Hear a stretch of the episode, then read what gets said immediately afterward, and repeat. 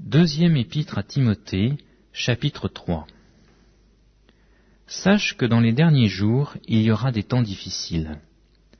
Car les hommes seront égoïstes, amis de l'argent, fanfarons, hautains, blasphémateurs, rebelles à leurs parents, ingrats, irréligieux, insensibles, déloyaux, calomniateurs, intempérants, cruels, ennemis des gens de bien, traîtres, emportés, enflés d'orgueil, aimant le plaisir plus que Dieu, ayant l'apparence de la piété, mais reniant ce qui en fait la force.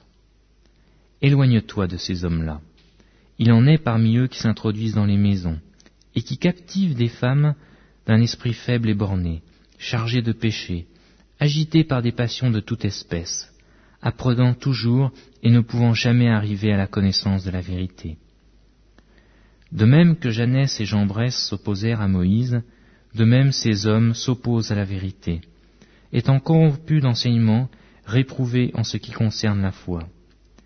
Mais ils ne feront pas plus de grands progrès, car leur folie sera manifeste pour tous, comme le fut celle de ces deux hommes.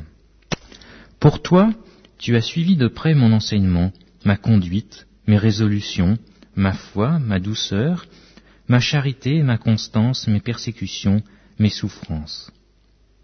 À quelles souffrances n'ai-je pas été exposé à Antioche, à Icône, à Lystre?